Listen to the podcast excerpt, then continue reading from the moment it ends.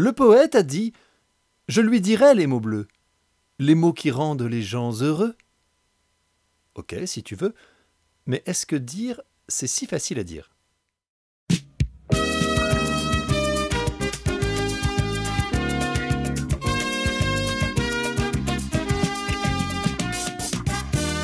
Bonjour et bienvenue dans Facile à dire, le podcast qui raconte les tout petits aux tout grands.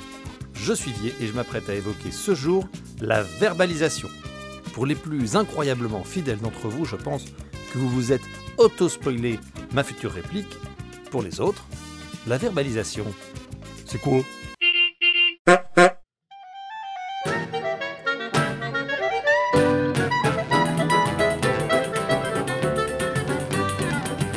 Sachez que je vais parler ici de la verbalisation envers les enfants. En effet, verbaliser est un concept que l'on peut retrouver dans les champs de la psychologie ou de la psychanalyse par exemple. Il y a bien sûr un tronc commun entre ces différentes branches de la verbalisation. Mais je ne vais pouvoir évoquer là que l'une des feuilles de cet arbre majestueux. Allez, la donc ensemble Verbaliser, c'est expliquer avec des mots. Il est possible que ça vous fasse une belle jambe. Dans ce cas, n'hésitez pas à réécouter ce podcast afin de vous en faire une deuxième et ainsi parader de ci ou de là avec vos gambettes toutes neuves. Cela se range donc dans les outils de communication. Son utilisation va de la description d'actions menées avec ou par l'enfant à une évocation des émotions ressenties. Mais à quoi cela peut-il bien servir? Eh bien, une fois est encore coutume, on cherche avec ses blablateries à sécuriser notre bambin. Lui raconter le monde qu'il est en train de vivre, c'est lui donner des éléments pour s'y faire une place. Dire et surtout répéter, c'est mettre des bornes, des marques aux étapes du quotidien. La verbalisation est d'ailleurs particulièrement importante dans les moments rituels comme les repas, les changements de couche, le bain, le jeu ou le coucher. On peut bien sûr verbaliser à tout moment de la journée, hein, c'est follement open, mais ces étapes par leur récurrence sont essentielles pour l'enfant. Il y a là un rôle que je vais arbitrairement nommer pratique. N'oublions pas pour autant le pendant émotionnel de la chose. Parce que décrire la façon d'enlever un body, c'est permettre de mieux habiller les émotions vécues dans cet instant. L'enfant et l'adulte en face de lui ont besoin de mots pour comprendre l'une et l'autre de ces facettes de l'existence. La chose pratique venant, quoi qu'il arrive, fabriquer de l'émotion.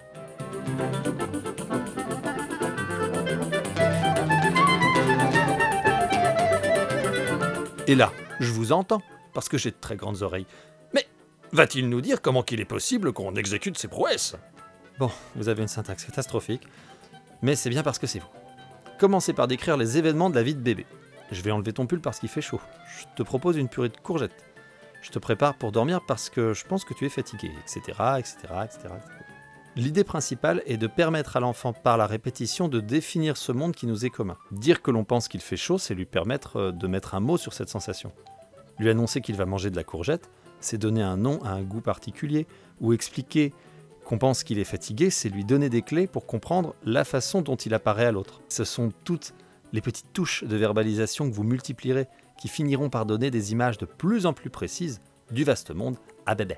D'ailleurs, je me permets de reprendre l'exemple du Je pense que tu es fatigué. Ouais, je me le permets. Je me refuse rien. Le je pense n'est pas là pour rien.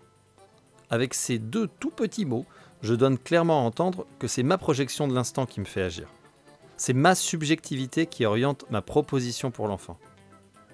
En réponse, le bambin peut ne pas être d'accord, et il ne l'est pas toujours en ce qui concerne le concept de repos par le truchement du sommeil. Mais ça, c'est une autre affaire. Ici, l'important est qu'il sache pourquoi j'agis, pourquoi je projette de le laisser dans son lit, et pourquoi je pense que c'est une bonne chose pour lui. On peut lui expliquer ça même très petit. Tu as besoin de te reposer, mais je vois que tu n'as pas l'air d'accord. Moi, je pense que c'est bon et important pour toi, donc je vais te porter dans ton lit, bla bla bla bla bla.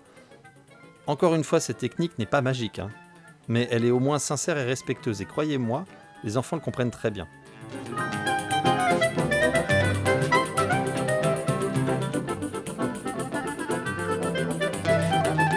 Pour continuer d'illustrer tout ça, je vous propose de faire référence à mon expérience professionnelle je travaille en crèche. Cela explique massivement ma connaissance succincte de l'enfance débutante et mes acouphènes. Lors de mes premiers stages, j'ai pu faire cette rencontre avec la verbalisation. Je concède que ce fut un joli coup de foudre. Je ne vais pas vous retracer ma longue et polyvalente existence, mais avant de me lancer dans cette branche professionnelle, je n'avais jamais vraiment passé beaucoup de temps avec des êtres humains si jeunes. J'arrivais donc là boursouflé d'une naïveté dégoulinante. Ma découverte de la verbalisation, de son apparente simplicité, du cortège d'écoute partagée qu'elle implique, résonne encore en moi comme euh, un, truc qui résonne, quoi. Ouais, désolé. J'ai pas eu d'inspi pour une métaphore très.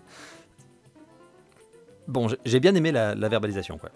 Tout au long de la journée, les pros expliquaient, décrivaient, donnaient aux enfants à entendre leur interprétation de tel ou tel événement, de tel ou tel comportement. La gestion des conflits représentait également une utilisation importante de cet outil. En effet, le bon gros fight de gosse, comme on dit dans le milieu, quand on souhaite perdre son travail, est débordant d'émotions et pas toujours comprise par l'enfant. Bon, franchement, sont-elles mieux définies dans les bons gros fights d'adultes? J'aurais la pondération de dire qu'on n'est pas toujours aussi mature qu'on aimerait l'être. Donc nommer la colère ressentie, le geste qui fait mal, le cri, c'est encore une fois donner des repères. Des repères peut-être plus ou moins subjectifs, mais quoi qu'il arrive, des mots. Et comme verbaliser, c'est poser des mots, je constatais que cela pouvait amener à poser l'ambiance, dès lors qu'on posait les mots posément.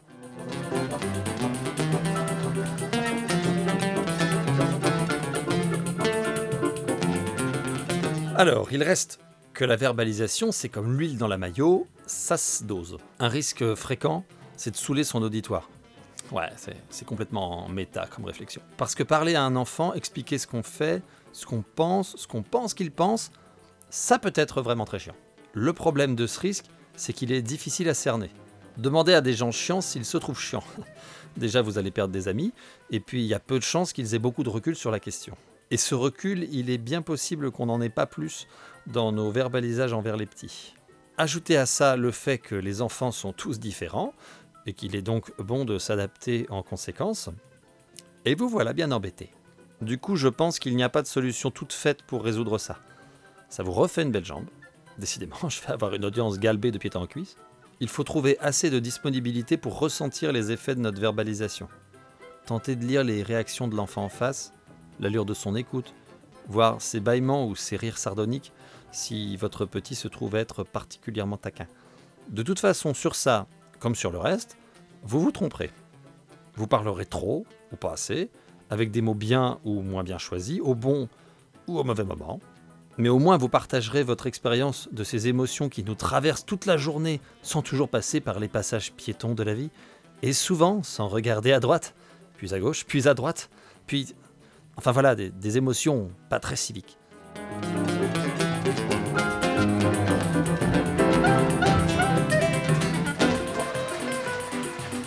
Allez, je vais faire genre c'est easy de conclure sur un sujet comme ça.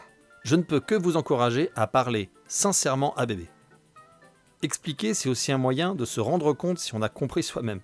S'entendre dire, c'est une bonne façon de prendre conscience des choses dites et cela aussi bien pour s'assurer de ce qu'on pense que pour se rendre compte parfois de l'inopportunité des règles qu'on propose. Encore une fois, pas de doute, des bêtises vous en direz. Je plaide moi-même particulièrement coupable.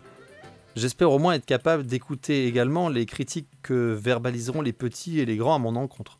Ça n'est pas toujours simple à entendre. Et pourtant, c'est fichtrement facile à dire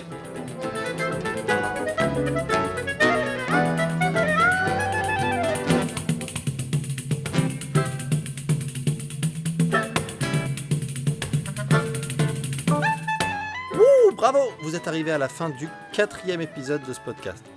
Comme vos écoutes semblent se faire principalement par le biais de Oisha, n'hésitez pas à passer sur le Twitter, la page Facebook ou sur l'iTunes évidemment pour euh, laisser un petit commentaire et puis euh, continuer ces discussions que j'ai déjà pu avoir avec les épisodes précédents et qui sont vraiment une des raisons de vivre et d'exister de ce projet incroyable. Parce que oui, ce podcast a environ euh, l'ambition d'une fougère, c'est-à-dire survivre. Et donc ça se fait grâce à vous, puisque c'est la formule consacrée, mais ô combien véridique. En restant à votre disposition pour tout renseignement complémentaire, je vous envoie, Madame, Monsieur, mes sincères salutations.